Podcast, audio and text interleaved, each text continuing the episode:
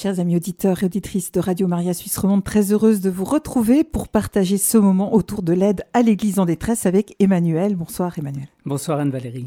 Bienvenue dans le studio de Radio Maria. Merci infiniment. Je vous laisse annoncer aux auditeurs euh, quels sont les sujets que vous allez aborder, quel est l'invité que vous allez nous présenter. Oui, très heureux donc chers auditrices et auditeurs de vous retrouver en cette première émission de l'année, dans cette émission qui a pour but notamment de partager la vie, les joies et les peines de l'Église universelle. L'année dernière, nous avons parcouru différents pays d'Afrique, essentiellement du, nord, de l'ouest de l'Afrique. Et aujourd'hui, nous sommes en Europe, dans un pays qui continue de faire l'actualité de nos téléjournaux depuis une année, puisqu'il s'agit de l'Ukraine. Donc euh, nous, nous, allons rentrer dans l'actualité de l'Église euh, ukrainienne et des Ukrainiens et Ukrainiennes. Euh, peut-être aussi nous, nous essaierons de faire un petit peu un pas de côté par rapport à ce qu'on a l'habitude d'entendre pour parler justement d'espérance, euh, mais aussi beaucoup de, résistance et, et, que faire aussi quand on est, quand on est en Suisse. Et pour, ce, pour cela, euh, nous allons recevoir dans un instant un, un, père. Je voudrais juste effectivement dire quelques mots pour introduire cette émission. Comme je viens de le dire, on en entend parler régulièrement depuis février dernier.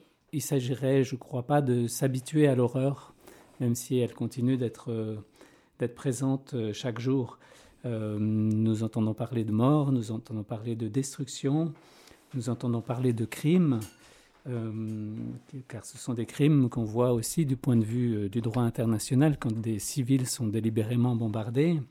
il s'agit d'acculer la population civile euh, en l'exposant au froid, à l'obscurité, aux coupures de chauffage et d'électricité, a cessé de soutenir la résistance de son armée. Il s'agit d'un conflit armé de, grande amplitude, comme disent les stratèges militaires.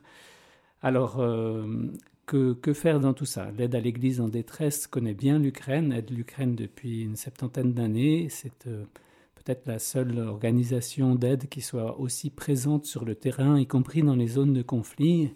Et euh, nous verrons un petit peu quelles, sont les, nouvelles de, ce pays, comment ce pays vit, qu'est-ce que la foi vient faire dans tout cela, qu'est-ce que les chrétiens peuvent faire pour aider.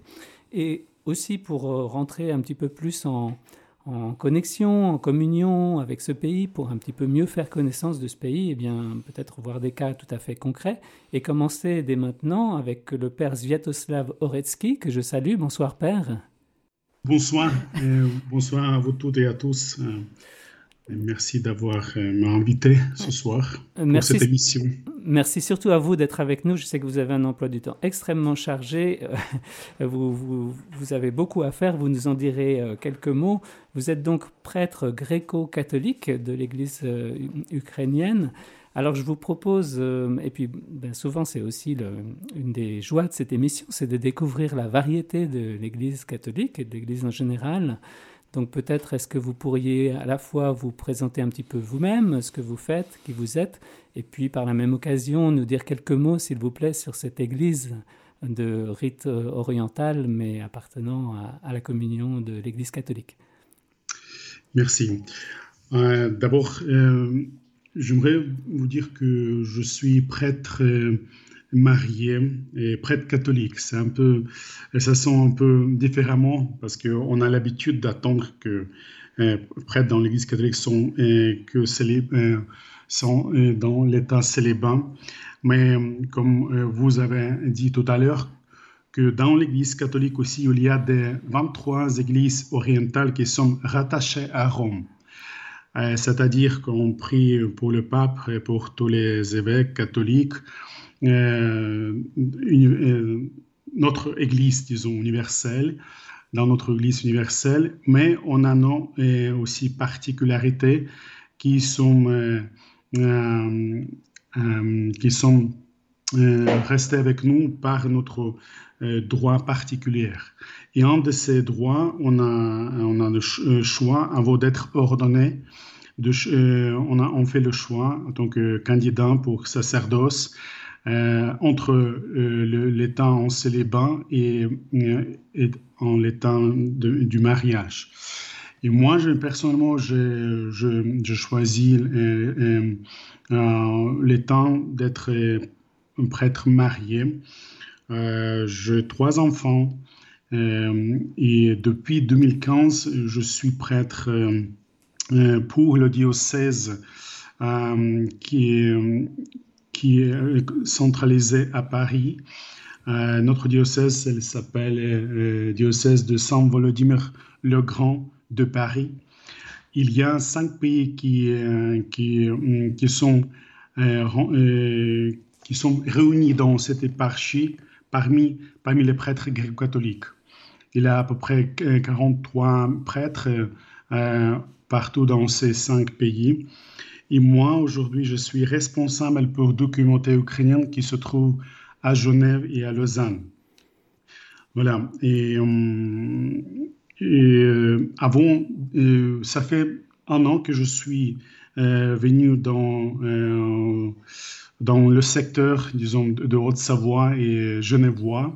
Avant, je, j'étais, à, je servis en Alsace pendant cinq ans et après, après avant Alsace, je, j'étais, je, mm, je m'occupais des paroissiens, des Ukrainiens à Paris pendant trois ans voilà ces petits parcours euh, euh, de mon sacerdoce.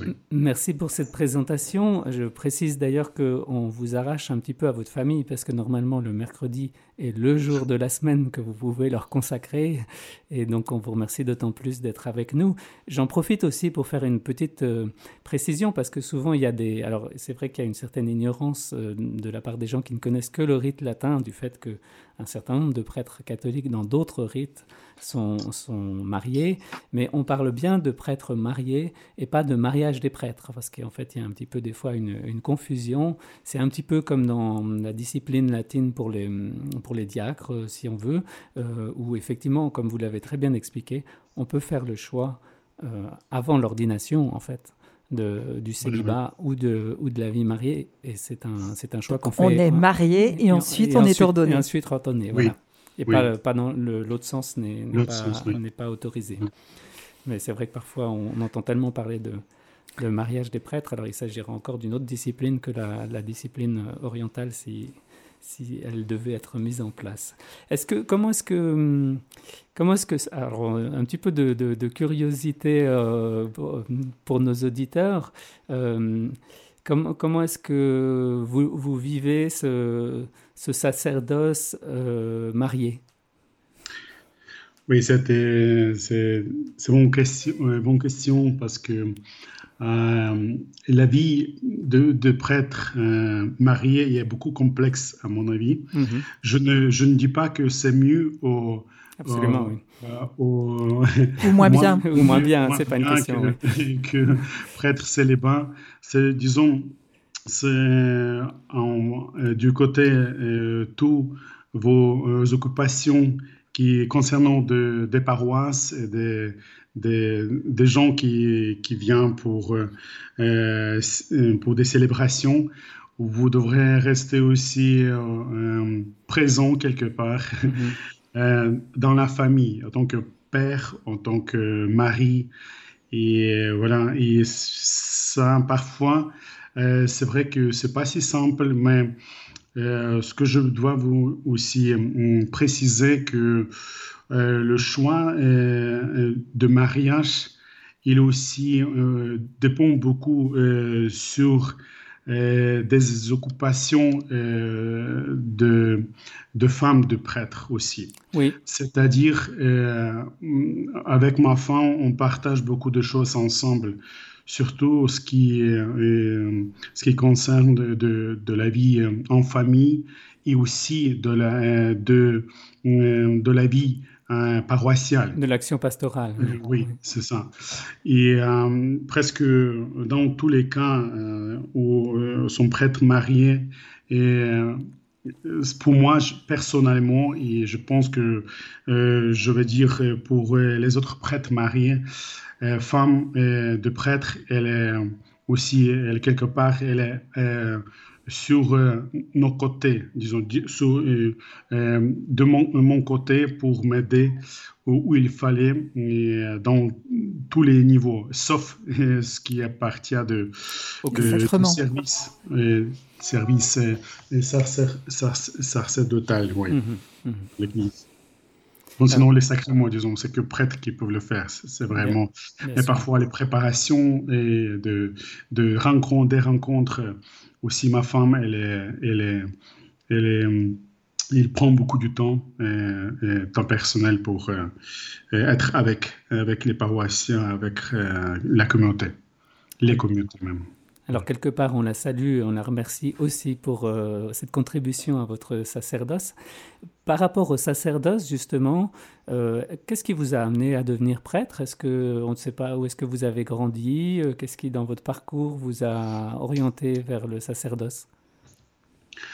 Oui, franchement, je n'ai jamais pensé que de, venir de cette idée d'être prêtre. Et euh, pour moi, c'était quelque chose presque impossible, euh, parce que je savais euh, en jeunesse que d'être prêtre, tu devrais être une personne assez avec un assez bon, bon exemple. Et voilà, comme peut-être comme chacun, il a, vécu sa vie dans euh, son manière, dans ses manières. moi, je suis, j'ai grandi en Ukraine après le moment de perestroïka, où il y avait beaucoup de difficultés, euh, pas surtout euh, du côté financier, mais aussi du côté hum, euh, le côté de trouver les, déséquilibres euh, parmi les systèmes euh, politiques et, aussi systèmes éducatifs, et, etc. Et, mais ce que j'ai toujours essayé de découvrir, qu'est-ce que c'est vraiment la vie et, et quel choix on doit choisir pour être heureux. Et euh, avant euh, d'aller au séminaire, euh, je, faisais, disons, un autre parcours complètement différent. J'ai dû terminer mes études en université agriculture. J'ai pris le master et je suis, j'ai devenu ingénieur, ingénieur mécanique avant que je suis allé en Irlande pour, pour, pour euh, euh, découvrir un peu euh, la vie par mon spécialité. Après tout ça, quand j'ai rencontré des gens en Europe, des gens, parce que j'ai vécu en Irlande pendant presque quatre ans, j'ai compris que d'être heureux, ce n'est pas la question de moyens que, que tu as être heureux, c'est d'abord, euh, c'est ton euh, euh, cœur qui soit en paix. Et j'ai rencontré beaucoup de jeunes, surtout riches, qui n'étaient pas vraiment contents. Et j'ai posé la question, pourquoi ces gens-là, ils ne sont pas contents de, de ce qu'ils ont, ce qu'ils ont déjà réussi dans leur vie? Et petit à petit, j'ai commencé à découvrir l'Église, euh, disons l'Église catholique. D'abord l'Église catholique parce qu'en Irlande, mhm. il n'y a pas de l'Église euh, ni orthodoxe ni orientale. Et euh, où, j'étais, parce qu'il il avait l'Église catholique, mais il, faisait, il, fallait faire 500 km. Je, je faisais que deux fois par année mhm. pour les grandes fêtes comme Pâques, et, Noël. Mhm. Et euh, en ce moment-là, j'ai commencé à comprendre qu'il y avait quelque chose euh, qui, qui ouvre la porte, euh, surtout pour beaucoup de questions que j'ai déjà commencé à poser, soit moi personnellement, soit même en entendant les autres. Et petit à petit, j'ai commencé à parler avec des prêtres, de découvrir comment, comment ça se passe, la vie sacerdotale, quels sont les défis dans leur vie, etc. Et même j'ai eu la chance de... J'étais, pardon, proposé d'aller faire mes études pas loin de, de Dublin, en Irlande. Mais je, euh, je, leur ai dit tout de suite que, hum, désolé, j'aimerais j'aimerais bien être, si je, deviens prêtre, j'aimerais bien être marié. Et je ne voulais pas, disons, dire des choses incorrectes à ce moment-là. Et je trouvais un prêtre gréco-catholique qui était présent à Dublin et je lui ai posé la même question. Qu'est-ce qu'il fallait avoir pour peut-être essayer euh, de, rentrer au séminaire? Il m'a expliqué qu'il faut d'abord euh, avoir le bon volonté. Après, il faut rencontrer évêque qui, s'occupe de, qui s'occupait à ce moment-là euh, le, le, territoire Irlande et parler avec lui. J'ai dû envoyer tous mes dossiers que de tous mes parcours que j'avais déjà fait euh, euh, jusqu'à ce moment-là. Et euh, dans, dans combien Dans six, six mois, j'ai déjà fait passer mes examens à Lviv. J'ai dû rentrer de nouveau à l'Ukraine. Dans l'ouest de l'Ukraine, oui. À l'ouest, oui. Et, et je, j'ai commencé mes études au séminaire et pendant, après six, six ans de, de mes études, je, euh, je, euh, appelé euh, de, de, de devenir d'abord diacre et après, dans, deux ans plus tard, je, je devenu un prêtre. J'ai peut-être une question, si je peux me permettre. Est-ce que, quand on, je sais que quand on appelle au diaconat euh, quelqu'un, il faut que l'épouse soit partie prenante euh, quelque part. Enfin, on interroge comme. Donc, est-ce que ça a été la même chose pour votre épouse? Oui, bien sûr. Oui, elle était. L'évêque lui a demandé est-ce qu'elle sera d'accord si son mari devient d'abord euh, diacre et mhm. après prêtre. Oui, oui. Oui, effectivement, il y a d'abord l'étape du diaconat de toute façon avant le sacerdoce. Voilà. Ben, merci pour ces explications sur ce parcours qui est un petit peu un parcours de couple, effectivement. Euh, vous avez, j'apprécie euh, votre illustration de brève de ce que c'est que le bonheur, qui est d'abord un, un cœur en paix plutôt que d'avoir obtenu euh, un certain nombre de choses. Ça ne dépend pas des, circonstances extérieures, finalement, le bonheur, c'est quelque chose qu'on trouve à l'intérieur de soi. Euh, d'évoquer un cœur en paix alors qu'on évoque un pays en guerre, on, voit tout le, on voit tout le paradoxe de cette euh, situation. toujours pour un petit peu éclairer le, contexte religieux euh, ukrainien et gréco-catholique, vous avez évoqué qu'il y avait des difficultés de l'Église au moment de la perestroïka, mais bien sûr, il y a eu des grosses difficultés déjà bien avant. Euh, depuis Staline, euh, nous avons une histoire en commun entre, comme je le disais en introduction, entre euh, l'AED, l'aide à l'Église en détresse, et puis, et puis votre Église qui a dû vivre dans la, dans la clandestinité, en fait, pendant toutes les années de communisme. Oui, c'est vrai que l'histoire de l'Église catholique, donc on dit l'Église dans les catacombes, il est bien marqué euh, sur l'histoire de l'Ukraine. Et euh, juste pour euh, quelques facts, que avant, avant 1946, on a eu à peu près 3000 prêtres. avant que il avait le, chute de l'Union soviétique, il y avait à peu près 30, et quelques-unes qui sont restées euh, vivants vraiment. Parce que tous les restes, ils ont été envoyés en goulag, en Sibérie, et, beaucoup parmi eux, ils ont été morts. Et aujourd'hui, de nouveau, on a eu cette renaissance quelque part. On a encore de nouveau 3000 prêtres. mais ils ont, ils ont dispersé partout où il y a des fidèles. Parce que c'est vrai que le régime communiste, ils ont aussi, il est aussi marqué sur l'histoire, surtout l'histoire de l'Ukraine, autant que euh, l'Ukraine, autant que pays euh, indépendant avec euh, son, propre, son propre histoire. Mhm.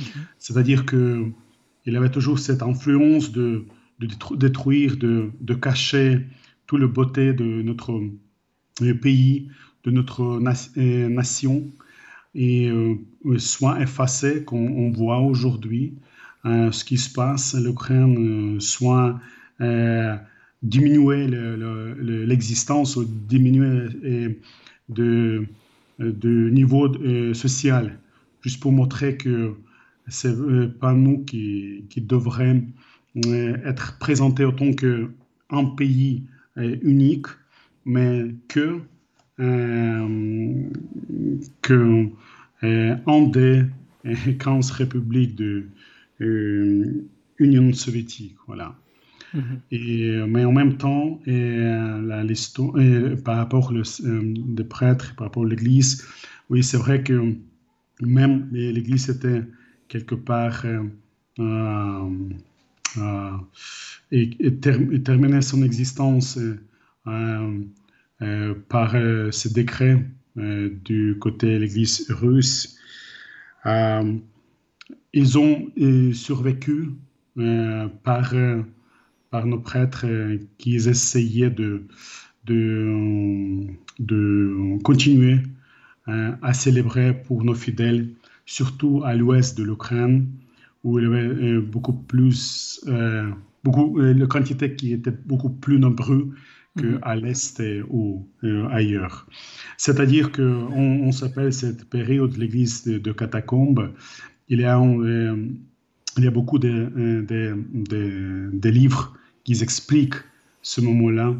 Même, euh, même ma, femme a, traduit le livre qui s'appelle L'Église en détresse, qui vraiment explique ce période-là, depuis 1946 jusqu'à sortie de l'Union soviétique.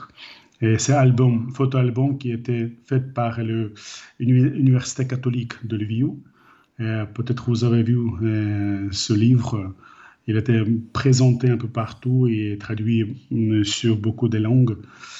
Et voilà, et c'est ce moment, et c'est pardon, c'est le, euh, c'est le temps pendant lequel l'Ukraine, en que l'Église ukrainienne, elle, elle, a essayé de, tenir toutes nos valeurs qui appartiennent à nous, disons, à, notre pays, euh, même au-dessous de, du pouvoir russe euh, par le, régime communisme. Donc oui, on parle d'une église clandestine. J'imagine que les, églises, les bâtiments avaient été réquisitionnés, récupérés euh, par l'église orthodoxe russe.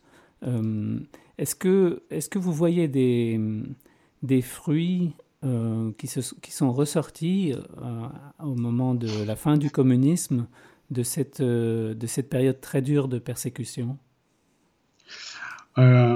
Évidemment, si on regarde sur ces premières, premières années, quand, nous sommes sortis de cette l'église, disons, de catacombes, nous voyons que tout de suite, on a eu un grand euh, besoin euh, de, prêtres parce que tous les fidèles, ils ont resté sur place, même si l'église officiellement était fermée, quand même, ils essayaient de retrouver, euh, se retrouver soit chez quelqu'un, soit à la maison, soit dans un appartement, en cachant pour ne pas être envoyé en Sibérie. Et nous voyons que moment de persécution, il a quelque part, il a, il a euh, refait cette reflet de, de besoin qu'on a eu besoin euh, d'avoir une prière ensemble en communauté. Et surtout sur la langue ukrainienne. Ça, c'est ce qui est aussi très important de dire. Parce que quand même, la foi, la foi elle reste peut-être la même comme la foi universelle, mais l'approche en disant que si vous n'avez pas de moyens de, de, prier, vous, essayez de faire un maximum de, trouver quelque chose qui, va vous euh, convenir, euh, de sentir que euh, vous avez cette possibilité de vraiment de retrouver autour de Christ, autour du corps et sang du Christ. parce que idéologie, vous, vous peut-être euh, vous comprenez que l'idéologie euh, de l'Union soviétique était, assez, loin de, euh, oui, assez loin de, de, la réalité spirituelle. Et par tout ça, nous voyons que notre nation, notre pays, ils ont réussi de tenir cette mémoire de ce que c'était l'Église en général et euh, du début de, de l'indépendance, euh, nous avons vu que euh, le reste des, temples qui restaient, disons, soit vides, soit convertis dans le, dans les,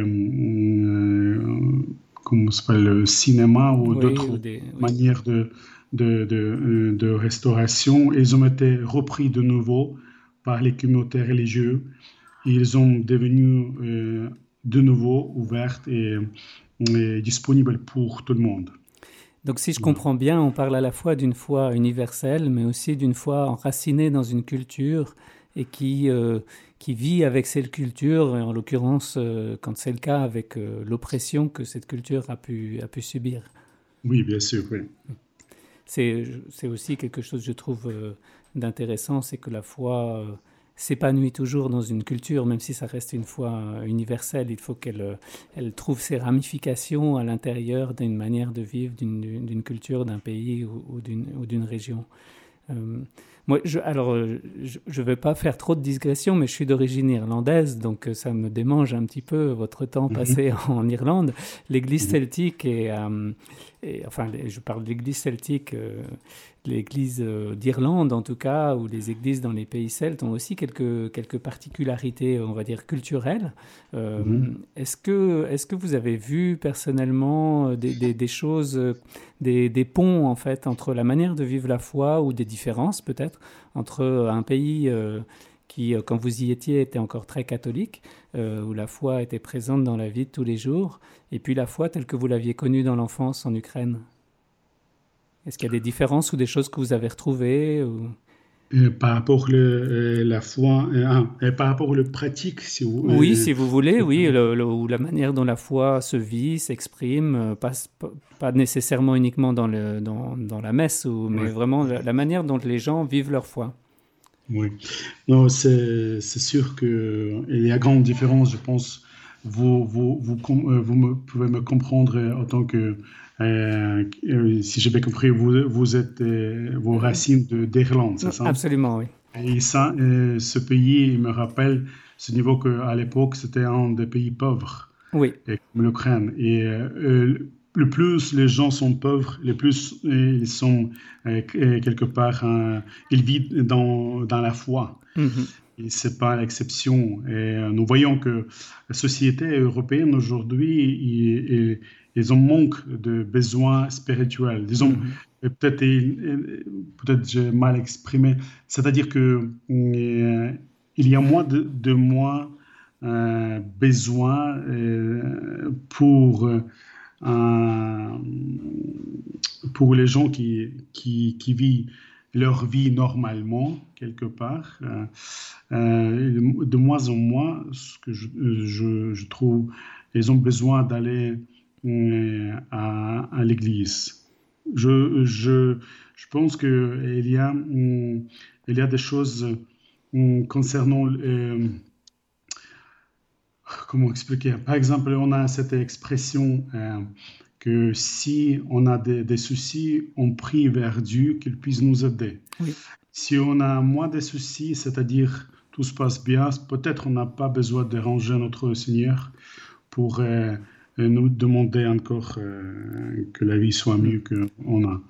On perd un peu le sens du, du, salut, on a moins besoin d'appeler à l'aide, on, on devient autosuffisant euh, par, la, par la richesse, même si c'est un leurre, même s'il faut peut-être dépasser cette, cette apparence de bonheur et cette apparence de, de satisfaction.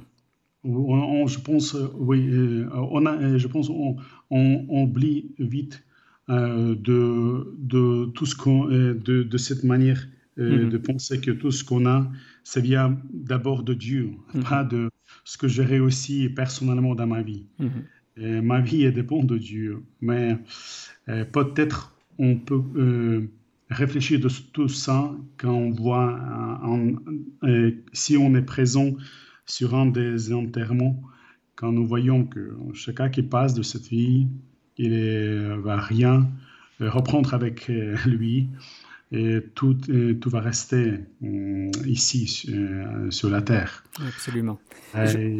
Voilà. Si vous permettez, Père, pour nos auditeurs, j'en viens maintenant à la situation en Ukraine. Vous vous rendez régulièrement en Ukraine, vous vivez ça évidemment, vous êtes directement touché par ce conflit qui a éclaté il y a bientôt un an.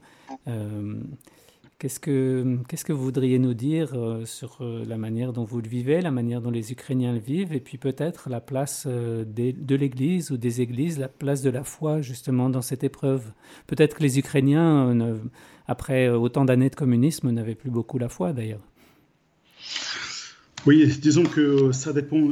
si d'abord, peut-être j'essaie de commencer de cette dernière phrase que vous avez mentionné par rapport à la foi euh, en Ukraine. Euh, c'est vrai euh, période du communisme, ils ont beaucoup détruit, beaucoup de, de la foi parmi les gens. Après, partie l'ouest de l'Ukraine, je, peux dire que c'est partie qui, qui sont beaucoup plus dans la foi. Et euh, concernant la, question qui était euh, avant, euh, ceux qui sont venus en Europe du côté l'ouest de l'Ukraine, ils quand même ils restent beaucoup plus fidèles vers, vers l'Église que ceux qui sont venus du côté centre ou l'est. Et si on regarde de situation d'aujourd'hui, ça se passe peut-être la même chose. Euh, du début de, la guerre, euh, on a posé la question avec euh, nos communautés, qu'est-ce qu'on va faire? Qu'est-ce qu'on peut faire? Parce que quelque part, il avait un choc. il, avait, il avait déjà nouveaux arrivants qui, qui cherchaient des abris partout et pas que abri euh, en tant que maison ou appartement, mais aussi abri spirituel. Mhm. Mais tout de suite, on a compris que euh, en tant qu'église, en tant que communauté, on peut proposer ce qui concerne, ce qui concerne, euh, ce qui appartient à nous, c'est-à-dire la prière régulière, des visites, des rencontres, et même on a commencé à faire des prières en ligne. Et euh, dans quelques temps, dans quelques mois après, euh, on a vu des gens qui, quand ils étaient des nos, euh, fidèles nouveaux arrivants, ils sont descendus parce que ils ont retrouvé quelque part leur vie. Soit il y avait aussi parmi ces gens-là, il y avait ceux qui sont rentrés chez eux parce qu'il y avait moins de bombardements ou il n'y avait plus de bombardements, c'est-à-dire c'est plutôt parti l'ouest. Mais en même temps, euh, on, a, on, a posé la question et, quelle manière de service on peut proposer? Parce que euh, parler de l'amour, euh, de, de, pardon, ce n'était pas bon moment. Si Sous les bombes, oui. oui, et surtout pour ceux qui ont perdu leurs membres de, de, la famille, mhm. c'est très très difficile, c'est très touchant. Euh, mais on est quand même, on, essayait et on essaie de, de, vivre euh, nos services dans cette espérance que vraiment tout est à la main de Dieu. Et nous, en tant que chrétiens qui habitent en, Europe, aujourd'hui, nous aussi, nous, nous, devrons faire la partie de ce combat. Soit combat euh, par la prière, soit même combat par euh, nos convois humanitaires qu'on organise et qu'on envoie sur place pour les civils, pour les, ceux qui sont blessés, en besoin. Et je pense que c'est quelque chose qui a donné le, la signe de, l'espérance que nous ne sommes pas neutres. nous essayons faire euh, ce qu'on peut sur place. Et euh, aussi, en tant, euh, en tant que l'Église, en tant qu'Église ukrainienne, nous montrons pour nos communautés religieuses qui sont autour de nous, qui, qui, connaissent déjà notre, nos communautés, que nous, nous avons besoin de leur aide dans différentes manières. Et soit c'est les finances, soit c'est même la prière, soit c'est même des rencontres euh, à part de, des célébrations.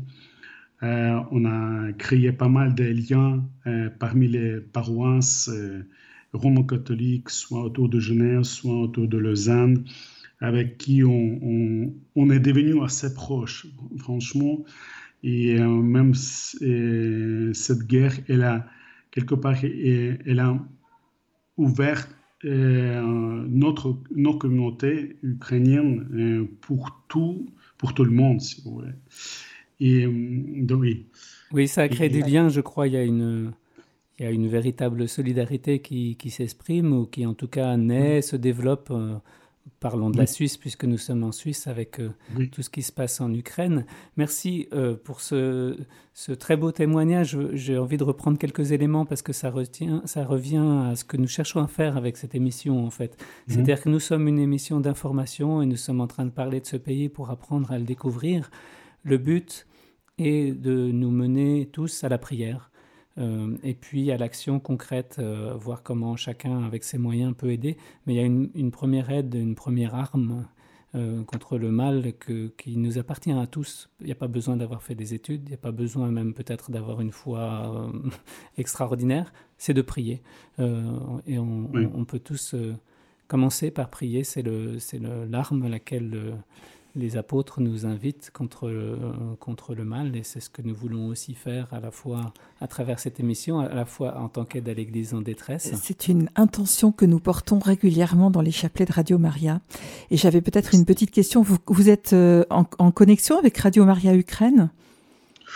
Euh, non, non, non. Alors ça peut être intéressant pour vous, en tout cas. Euh, j'ai eu l'occasion d'entendre le directeur de Radio Maria Ukraine, donc au début du conflit, et euh, mhm. qui nous disait que voilà, il, s'est entouré des, personnes qui souhaitaient rester malgré tout à Kiev, donc au, cœur du conflit, et que mhm. ils, priaient jusqu'à 15 chapelets par jour. Donc c'était vraiment, il a dit, on sortait du lot des radios qui nous informaient sans cesse des nombres de bombes du nombre de, de, morts, etc. Et nous, on est là pour prier. Oui, merci beaucoup. Merci pour vos intentions. Alors, euh, on vous propose euh, de faire une petite pause musicale avec la musique que vous nous avez euh, proposée. Est-ce que vous pouvez peut-être l'introduire pour nos auditeurs? Oui, cette musique, c'est un rappel que qui nous sommes. Nous sommes les Ukrainiens et on aime notre seul notre, notre terre. Pardon. Et, euh, et, on aime être resté ukrainien, n'importe où nous sommes, à n'importe quel pays nous sommes. Euh, nous sommes d'Ukraine. Elle s'appelle euh, comme ça, cette, cette musique. Nous, nous sommes d'Ukraine. Alors, nous l'écoutons. Merci.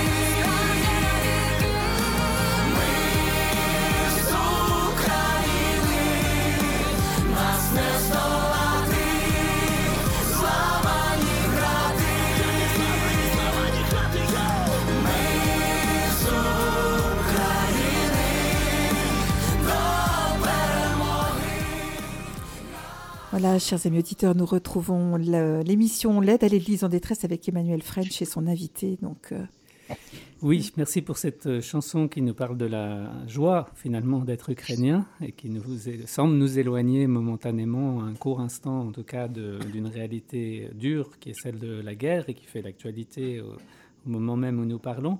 J'avais, avant de vous libérer, je, donnerai quelques informations euh, euh, tout à l'heure sur différentes initiatives des églises, de l'Église en, Ukraine et comment les personnes ici en Suisse, les auditeurs et auditrices peuvent participer. Je parlerai aussi de la campagne que nous allons faire ensemble en Chablais au mois de février. Mais avant de vous libérer avec vos nombreuses euh, occupations, Père Sviatoslav, je, voulais vous entendre aussi sur les relations aujourd'hui entre, puisqu'on on sort de la semaine pour l'unité des chrétiens, euh, les relations entre les églises, les différentes églises chrétiennes présentes en Ukraine. Comment est-ce que ça évolue euh, Quelle est la situation dans, ce- dans ce contexte particulier en plus? Oui, euh, peut-être vous avez déjà entendu par rapport à cette division qui se passe autour de l'Église- dans l'Église ukrainienne orthodoxe, Oui. c'est-à-dire pas la division, mais plutôt purification, si vous voulez, je peux dire comme ça. Euh, ce qui se passe autour de l'Église euh, ukrainienne et patriarcat de Moscou, Mhm. qui, est- qui a presque terminé son, son existence officielle Mhm. euh, par le décret de notre président. Après, euh, ce que je, je vois que, en général, même si c'est parmi les communautés religieuses, parmi euh, nos civils, euh, cette, euh, cette guerre, elle a réuni beaucoup de choses ensemble. Et euh, il y a des communautés qui se, qui se retrouvent assez souvent pour prier, pour partager, pour soutenir les uns des autres, et pour créer des, des programmes pour les civils, pour les aider, pour retrouver des liens avec les, partenaires, euh, disons, euh, européens et ailleurs pour euh, avoir l'aide, même matérielle, si vous voulez. Et aujourd'hui, il y a déjà bonne rela- relation parmi notre patriarche Sviatoslav qui, qui siégeait, notre chef de notre église gréco-catholique à l'Ukraine et euh, patriarche Épiphanie de l'église orthodoxe ukrainienne Église orthodoxe qui est déjà et qui est devenue indépendante. Autocéphale, oui. Autocéphale, oui. Et euh, ça, c'est bon signe parce que nous comprenons que nous, nous sommes dans un seul pays et nous avons euh, nos, euh, nos, nos, intérêts spirituels quelque part réunis ensemble parce que nous vivons dans la même terre, dans le même endroit. Et c'est pour ça, je trouve que de plus en plus, on voit cette euh, approche entre euh, ces communautés et catholiques et orthodoxes, et ce qui nous permet de, de, de, de, soutenir les uns des autres. Voilà. Et euh, niveau, disons, si on parle de niveau spirituel, je trouve qu'il y a aussi beaucoup de ces approches concernant ces changements de, de date, de, même de date de de Noël qui est en train de discuter. Euh, est-ce qu'on va euh, réunir avec euh, le monde entier par rapport à 25, 25 décembre Est-ce qu'on va rester, on va laisser faire la date 7 janvier Mais c'est déjà détail, disons. Mais quand même, il y a cette, cette position d'être ouverte pour euh, chacun pour tous des, des, problèmes et faire maximum pour, euh, pour euh, préserver notre nation en telle qu'elle dans tous les niveaux, dans tous les domaines. Et ce que j'aime bien, que l'Église, soit l'Église grecque catholique, soit l'Église orthodoxe, ils, ils essayent de, de trouver euh, des choses euh, euh, similaires, de, montrer aux gens que aujourd'hui nous sommes tous réunis pour le même but. il, faut, il, faut juste, il faut tenir jusqu'au bout. Il faut hum, préserver notre, nation, il faut rester et témoigner où nous sommes, qui nous sommes, et pour que les gens savent que nous, nous avons aussi droit d'être euh, vivants d'exister et de vivre comme tous les, tous les chrétiens d'Europe et euh, du monde entier. Merci Père Ziatoslav pour ce message euh, d'espérance, ce message d'amitié entre les chrétiens, cet appel à la prière et aussi à la résistance.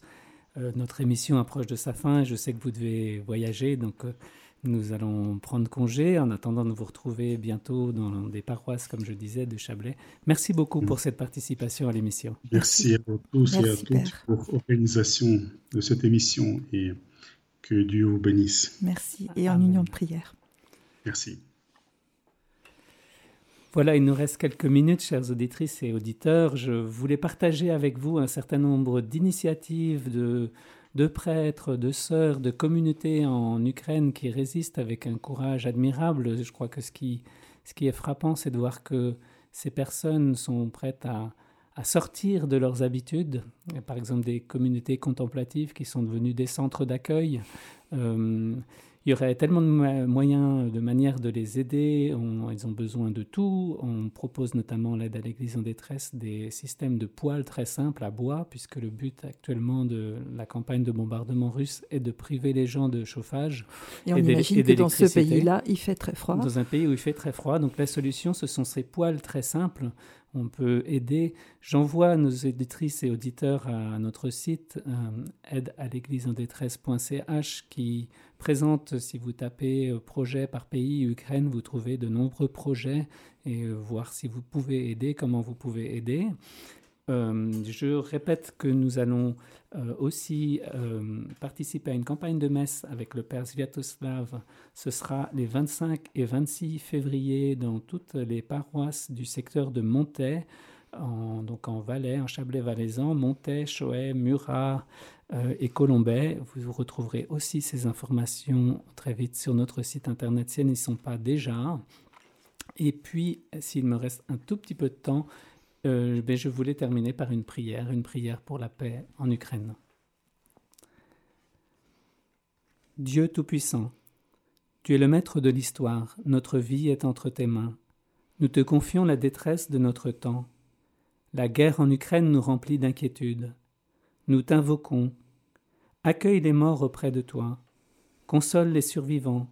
Soutiens les réfugiés et les personnes déplacées. Guéris les blessures du corps et de l'âme des blessés. Sois proche de tous ceux qui s'engagent pour les personnes dans la détresse. Regarde les belligérants, accorde-leur le discernement, le courage de trouver un équilibre et de s'efforcer de parvenir à la paix, même lorsque tout semble perdu d'avance. Encourage les dirigeants à ne pas se perdre dans la haine et les menaces, mais à servir le bien de tous. Ne nous laisse pas tomber dans la colère et le désespoir, Seigneur, envoie maintenant sur la terre ton Esprit Saint, l'Esprit qui vainc la division, qui conduit à la liberté, qui triomphe de la guerre. Seigneur, il est temps.